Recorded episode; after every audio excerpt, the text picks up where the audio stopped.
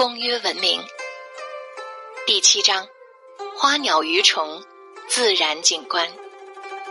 公约文明生活的自然环境与植物密切相关，每家房前都有花园和草坪，有的人家还会种植果树。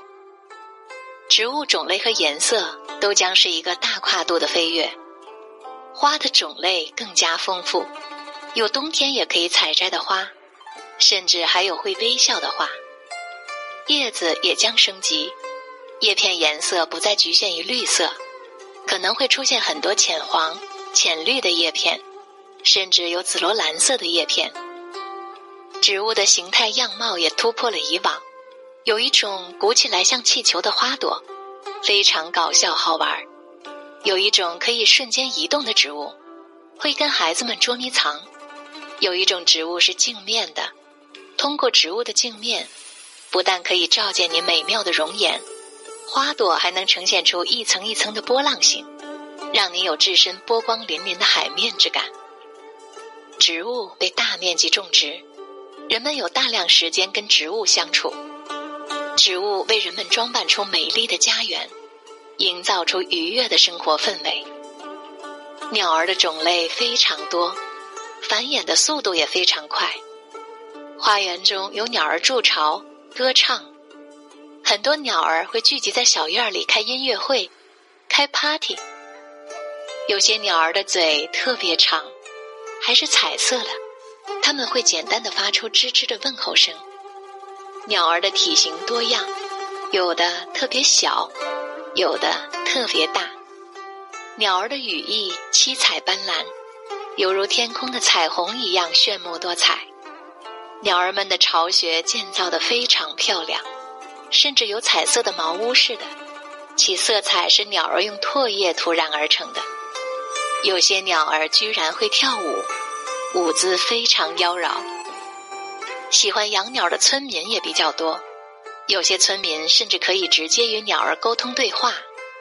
小朋友也特别喜欢追逐着鸟儿奔跑，鸟叫声与孩童们的嬉笑声。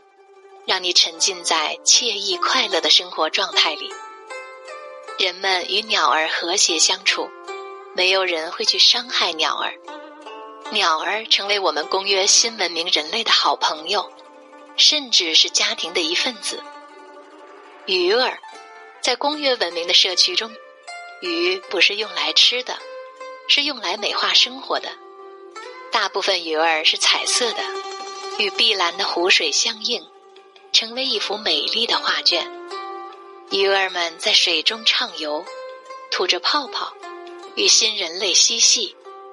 鱼儿跟人的亲密关系，如同左邻右舍。有些喜欢鱼的家庭会在家里或院子里养鱼，有的家庭选择住在海边的城市里，人们经常到海里去游泳。当人们到海里或者池塘里去游泳时，鱼儿就像欢迎客人一样。欢迎未来工业文明社区的居民们。虫子也是社区的生灵之一，它们特别喜欢偷偷的溜进我们的房子里，特别喜欢居住在我们房子中的感觉，但又不喜欢从门而入，总是喜欢从窗户的小缝缝中，甚至在你不经意时从窗帘下面钻进来，躲起来，好像在跟我们玩捉迷藏的游戏。当然。他们更喜欢生活在自然界的花丛里。每到周末，许多小朋友会跑到田野里去捉虫子。捉住以后，孩子们会轻手轻脚的再把它们放归自然。虫子们好像也适应了孩子们的这种调皮行为，愿意配合他们。但孩子们有一个共识：绝对不能伤害虫子们。有一些可能会蛰到孩子们的毛毛虫，它们经过时会发出嗡嗡嗡的声音，提醒孩子们不要碰到它们。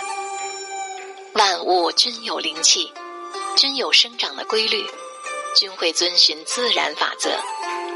一切的存在都是相辅相成的，在接受与包容中，演绎着喜乐与爱的乐章。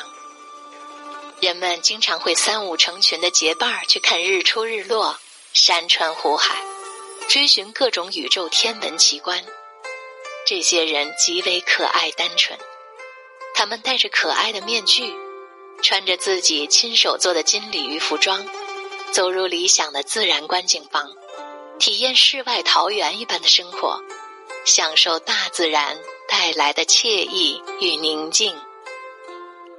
公约文明第八章：时代的变革。公约文明乃是人类能量提升的物质呈现，人类的高灵性天赋将被打开。越来越多的人们喜欢禅修打坐，学习宇宙知识，追求真理。很多拉扯人心、激发贪欲的行业将被摒弃，如棋牌室、游戏厅、KTV。足浴房等将不复存在，一些新型行业会兴起于世，如化妆舞会、烘焙糕点的小作坊等。